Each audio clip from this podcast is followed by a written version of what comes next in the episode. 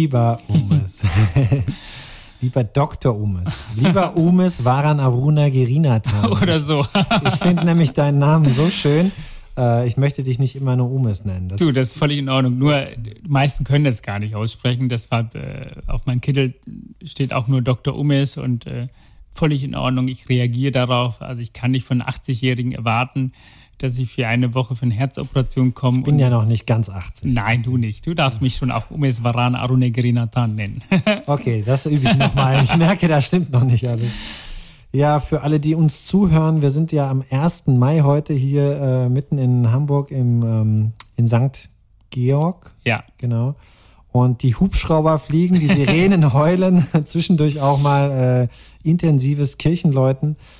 Ähm, also wir haben uns dann denkbar äh, äh, guten Tag ausgedacht für Audio- und Videoaufnahmen. Aber ich äh, habe das Gefühl, das passt auch zu deinem bewegten Leben, dass wir hier auch ein bewegtes Szenario um uns herum haben und mittendrin sprechen wir über deine Geschichte als äh, unbegleiteter Flüchtling, deine Geschichte als Schüler und Student und jetzt dein Leben als Herzchirurg.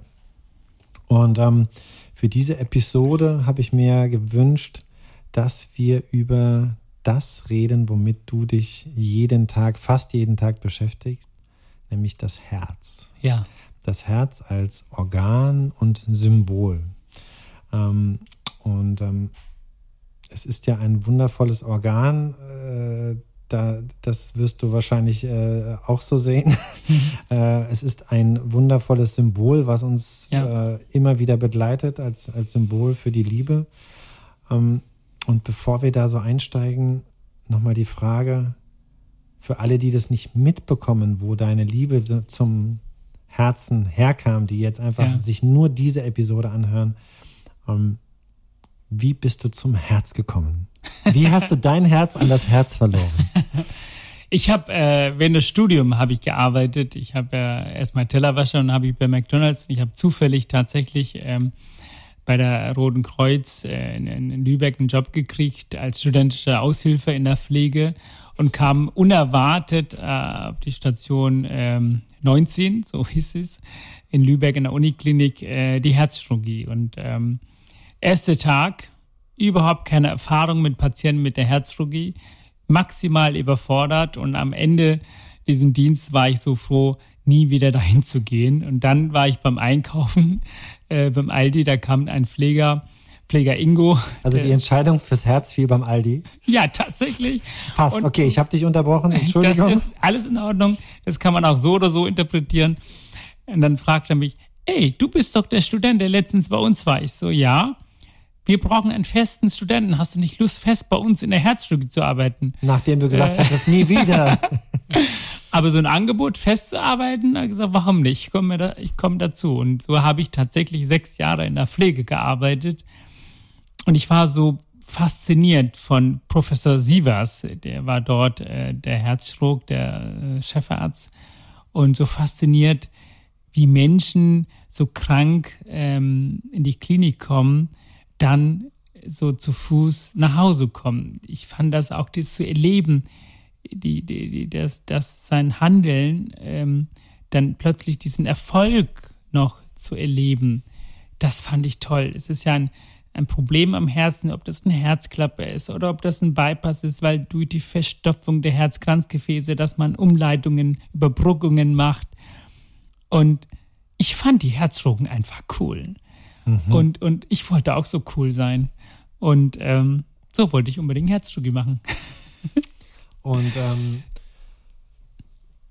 du hast dann also sechs Jahre, hast du, glaube ich, erzählt, äh, als, als fester Student. Aushilfe in der Pflege. In der Pflege genau. gearbeitet. Ne? Ja. Und dann ähm, parallel dann dein Medizinstudium ja. in der Fachausrichtung auf das Herz ausgerichtet? Nee, ich habe äh, das Studium parallel gemacht, nachdem ich 2008 das Studium äh, beendet habe in Lübeck. Und bin ich dann in, äh, nach Hamburg gekommen, in die Heimat. Ah, sorry. Und habe dort im Eppendorf in der Herzchirurgie angefangen. Okay, verstanden. Und ähm, Jetzt muss ich gestehen, dass ich mich, ähm, sagen wir mal, als Sportler, als Hobbysportler sehr viel mit dem Herz beschäftigt habe yeah. in den letzten Wochen und Monaten. und ähm, habe dann gedacht, da möchte ich mit dir unbedingt auch drüber sprechen. Jederzeit. Weil ich gemerkt habe, dass viele ähm, Sportler und gerade Hobbysportler, also Ja. vor allem die Hobbysportler, sich gar nicht mit dem Herz so richtig auseinandersetzen. Dabei Ja. ist das beim Sport ein so Enorm wichtig. wichtiges Organ. Ja. Magst du mir uns mal sagen, als Sportler, worauf man achten sollte, Ja. damit man gut und gesund Sport macht und was für das Herz wichtig ist? Gib uns doch mal so ein paar Basics mit auf den Weg, weil ich habe gemerkt, ich zumindest Ja. habe mich damit viel zu wenig beschäftigt, viele Jahre. Ja, also äh, ich sag mal so, wenn man jung ist, wenn man noch Leistung erbringen kann, dann macht man sich weniger Gedanken darüber, äh, über das Herz, weil man eher darauf konzentriert ist, wie sind meine Gelenke, wie, wie, ne, was für ein Gewicht habe ich. Welche Ich glaub, Muskeln wachsen? Ja, und oder- äh, wie sehe ich vor dem Spiegel aus? Also besonders für Menschen, die Muskelaufbau machen, äh, kann ich nur raten, dass es enorm wichtig ist, auch das Herz mitzutrainieren für eine Ausdauer. Weil das, das kann man auch logisch verstehen. Das Herz, man sagte, das Herz ist ungefähr so groß wie das Faust. Ja. Und wenn ich dann für mich die Masse aufbaue, das heißt Muskelmauer, das bedeutet der enorme Widerstand, den ich zunehme, aufbaue. Das heißt, das Herz muss gegen diesen Widerstand, besonders auch für die Leute, die etwas wohlgebaut sind oder dick sind, muss das Herz gegen diese Masse pumpen. Das heißt, das Herz wird wirklich enorm belastet, damit der Körperkreislauf aufrechterhalten bleibt. Wenn man die Ausdauer nicht trainiert, dann wird das Herz von allen Seiten zusammengedruckt. Das ist eine langfristig eine Belastung für das Herz. Nicht gut. Ja? Also physisch zusammen. nicht nur ja, physisch, aber auch äh, die, die Widerstand. Wenn der Widerstand steigt, dann kann das Herz langfristig nicht die Leistung erbringen. Ja. Ja, deshalb ist es auch wichtig, Ausdauertraining zu machen, besonders für die, die Muskelpakete haben wollen. Das ist wichtig. Und für die, die mal, das haben wir leider auch bei jungen Menschen der Fall, die mal eine Grippe haben und sagen, ach, ich bin so stark, ich kann ja noch laufen. Ich schaffe das einfach, ja. Ich habe eine Grippe, ich mache meine Runde um den Alster. Sehr gefährlich. Sehr gefährlich deshalb, weil die neigen dann auch, dass die Herzmuskel sich dabei entzünden können.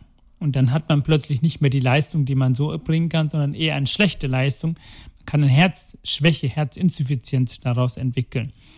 Das ist enorm schädigend, weil manche leider davon sich nicht erholen können. Ja, und abhängig werden vielleicht von einer maschinellen Unterstützung. Was im alltäglichen Leben ganz wichtig ist, finde ich, dass Menschen durch weniger Bewegung, ich meine, wenn du jetzt regelmäßig Sport machst, ist überhaupt kein Problem, aber durch die weniger Bewegung, dass sie Bluthochdruck entwickeln, ja, und was macht, was macht der Hausarzt? Schreibt dann Bluthochdruckmedikamente, ja. Beispiel, ich habe einen Bekanntenkreis, der mit 30 Jahren schon Bluthochdrucktabletten schluckt, wo ich denke so, wenn man 120 Kilo wiegt, da ist es doch sinnvoll, erstmal das Gewicht abzunehmen. Ja? Also da würde ich erstmal nicht joggen, Gottes Willen, da gehen die Gelenke schon kaputt. Also da muss man erstmal eher schnelles Laufen äh, gehen, wichtig, um etwa eine gewisse Masse abzunehmen.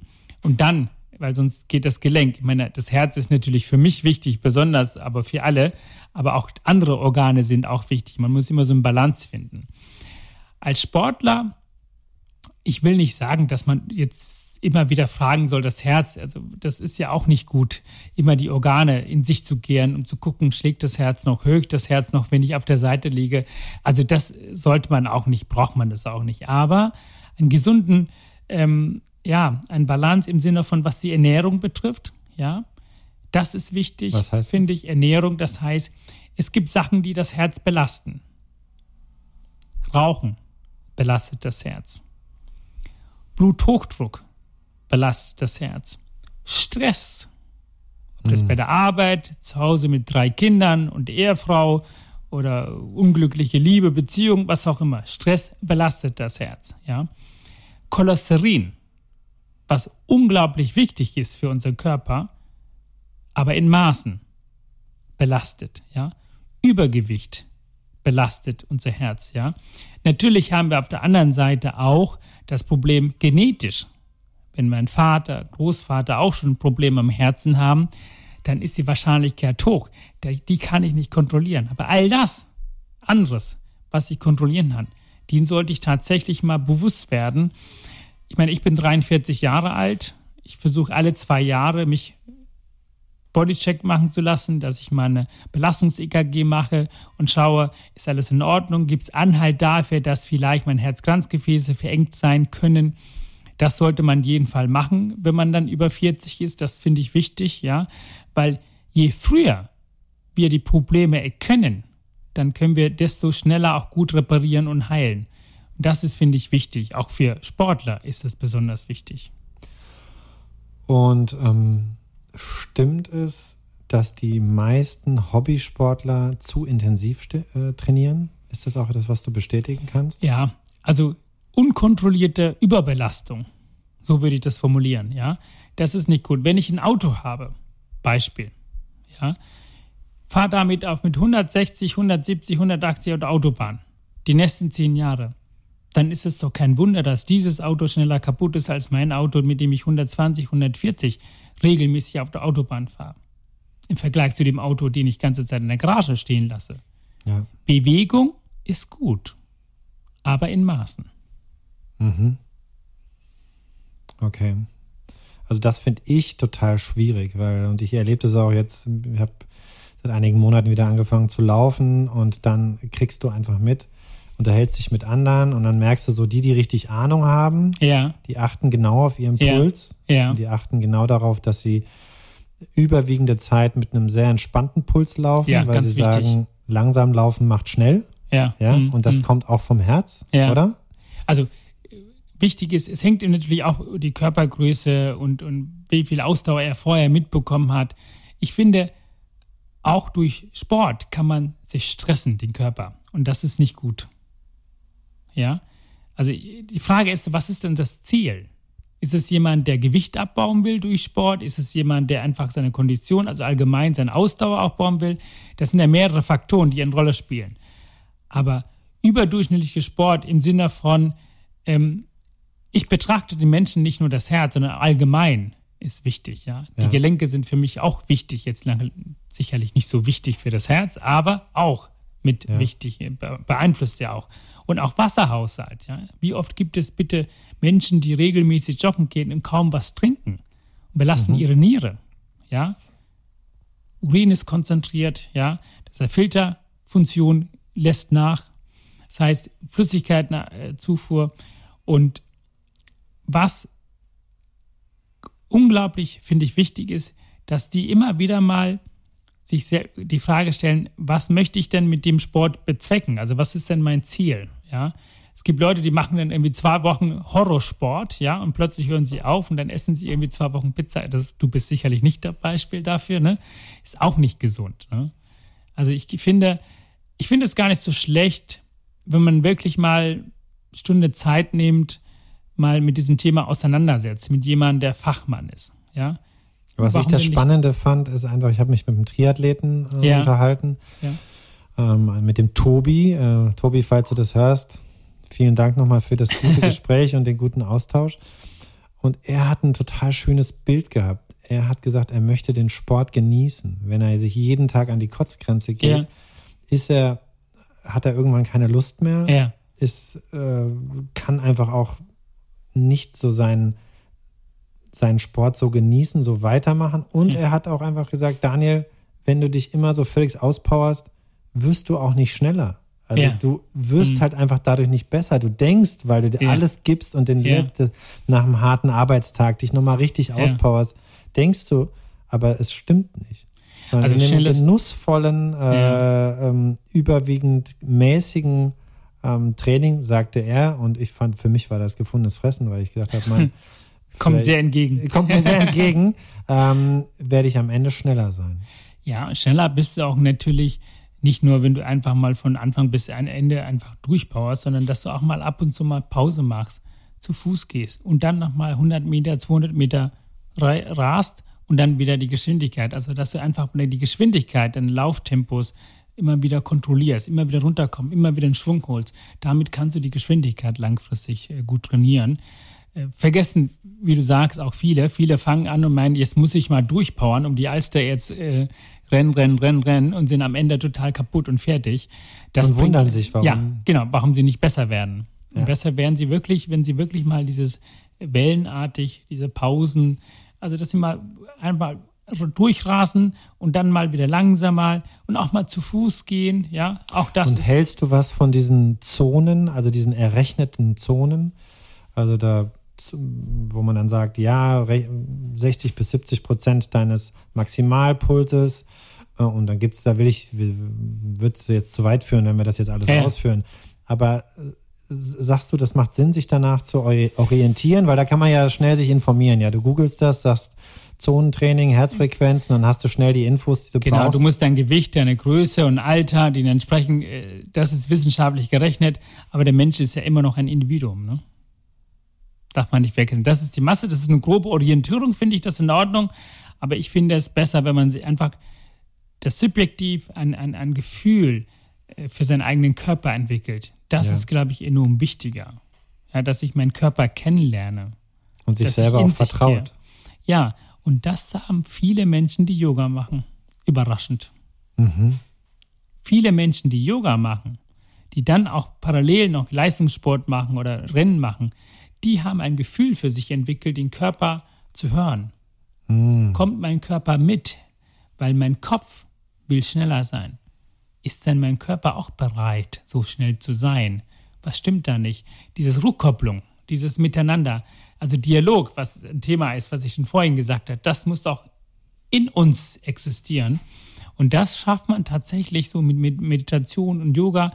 Also ich bin keiner, der irgendwie Yoga jeden Tag machen würde, könnte ich das gar nicht, so viel Geduld habe ich nicht, aber ich glaube, ab und zu, auch gerade für die, die Extremsport machen wollen, Hobbysportler, dass sie mal ab und zu mal Yoga machen.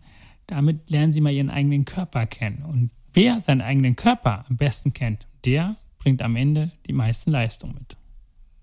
Das finde ich gut. Dann lass mich doch jetzt zu der Frage kommen, auf die ich mich schon die ganze Zeit freue, wenn wir über das Herz sprechen. Und ähm, dieses Thema habe ich bei dir noch nie angesprochen, auch im Vorgespräch nicht. Und ich bin echt auf deine Antwort gespannt. Jetzt bin ich neugierig. Ja, das ist ja Sinn der Übung. Äh, ja. Ähm, und zwar das Herz als Symbol. Ja, als das Herz als Symbol für die Liebe. Ähm, inwieweit haben die Gefühle überhaupt was mit dem Herzen zu tun? Ist es ein ist es eine abstrakte Verknüpfung, die nichts mit der Realität zu tun hat? Oder kann ein Herzchirurg auch nachvollziehen, warum das Herz das Symbol für die Liebe ist? Und hat die Liebe auch Auswirkungen auf das Herz und umgekehrt? Ja. Ich glaube sehr daran, weil Beispiel, wenn ich verliebt bin, wenn ich einem Menschen begegne, ja, wenn wenn ich hier auf der Straße in, in, in, Hamburg in einer langen Reihe unterwegs bin, kommt mir eine hübsche, blonde, blauäugige Typ mir entgegen. Ich spüre das. Besonders auf dem Herzen, weil das Herz doller schlägt. Ich höre das schon. Ja. Mhm. Und da ist schon die Verbindung dort. Manche beschreiben das, dass deren Knie weicher werden und dass sie kaum mehr laufen können. Bei mir ist es schon das Herz. Und, ähm, und ich glaube auch, besonders wenn man traurig ist, wenn man jemanden verloren hat, ja, wenn man traurig auf dem Couch liegt, dass man die Schwäche, das auch auf dem Herzen spürt. Und ähm, es ist ja nicht so, dass immer wieder Beispiele dafür gibt, dass Menschen, die ihre große Liebe verloren haben, weil die verstorben sind, selbst älter geworden sind, dass sie auch nicht lange leben können. Das mhm. Herz schlägt nicht mehr so doll, wenn die Liebe nicht da ist. Oder pathetisch gesagt, ist äh, gebrochen. Gebrochen, ja. ja. Da ist ein Riss, ein Schmerz. Und ich kann das sehr nachvollziehen, auch medizinisch, dass es eine Bedeutung hat. Natürlich sehen wir in der Literatur, im alltäglichen Gebrauch, das Herz einen besonderen Status hat, was überdurchschnittlich über dem hinaus, was medizinisch begründbar ist. Das ist traditionell kulturbedingt, ich weiß es nicht, entstanden, aber in jeder Kultur bedeutet das Herz schon die Liebe, Freundschaft, Beziehung. Und ähm, immerhin, das ist ja Mittelpunkt unseres Lebens, Mittelpunkt unseres Körpers. Und wenn wir dann sagen, hör auf dein Herz. Ja, hör auf das Herz, ja. Das Gefühl. Und ich habe meistens tatsächlich so, wenn ich Menschen begegne, ich kann natürlich mit meinem Verstand anhand des Verhaltens dieser Menschen, Aussehen dieses Verhalten, diese Menschen oder das Gesprochene dieser Menschen inhaltlich mal sortieren und sagen, hey, passt, passt nicht, guter Mensch, schlechter Mensch. Aber das Herz braucht nichts davon. Und das ist das Besondere daran. Das Herz braucht nichts davon, damit meinst du, das Herz spürt es, ohne das dass spürt, du, ja. ohne das dass ist der, du, ja. ja. Das ist für mich auch übrigens ein, einer der wesentlichen Aspekte von Freundschaften und von Liebe. Ja. Ist einfach die Menschen, wo, wo ich mich am meisten geboren, geborgen, Ja. geboren auch, Geboren, ja. geboren, meine Eltern, vielen Dank an dieser Stelle, Ja. äh, geborgen, verstanden, akzeptiert, ja, wo das Herz gut zusammenschlägt.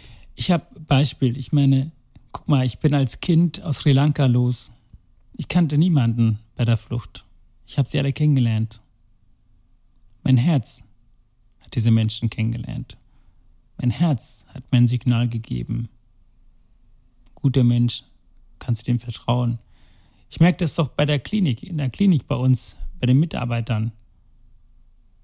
Ich weiß, hat dieser Mensch ein gutes Herz, ja oder nein? Kann ich ganz schnell beantworten. Ich habe so ein Gespür. Das ist ein Geschenk von meiner Mama, glaube ich. Auch sie hat so ein Gespür. Sie spürt es. Und ich glaube, dass wir das alle haben oder fast Ja. alle. Ja, Also, ja. Und ich finde, das ist das Gefühl, was man so empfindet am Herzen. Und das ist meistens hat man recht. Nicht immer, aber meistens hat man recht. also lasst uns alle noch mehr auf unser Herz hören, Genau. gerade bei den Themen, die in der Welt ähm, für Zwietracht sorgen und uns vielleicht auch auseinander dividieren. Und ähm, wir folgen dem Herz. Ja, und vor allem passt auf euren Herzen auf. Das ist ganz wichtig. Bleibt gesund, schone das Herzen. Ja, Es lohnt sich. es lohnt sich. Ja. Danke, Umis. Dankeschön. Und ich freue mich, wenn wir bei der nächsten Episode über dein super spannendes, super wichtiges Buch sprechen, Der verlorene Patient. Ich freue mich. Und für alle, die jetzt zugehört haben und denen das was gebracht hat, die bis zu Ende zugehört haben, denkt dran, teilen, followen, abonnieren, kommentieren, bewerten. Das ähm, ist der größte Lohn für unsere Arbeit, ja. Und ähm, da freut sich der Algorithmus und ähm, fühlt sich stimuliert, uns anderen zu empfehlen. In diesem Sinne, hört auf euer Herz und bis bald.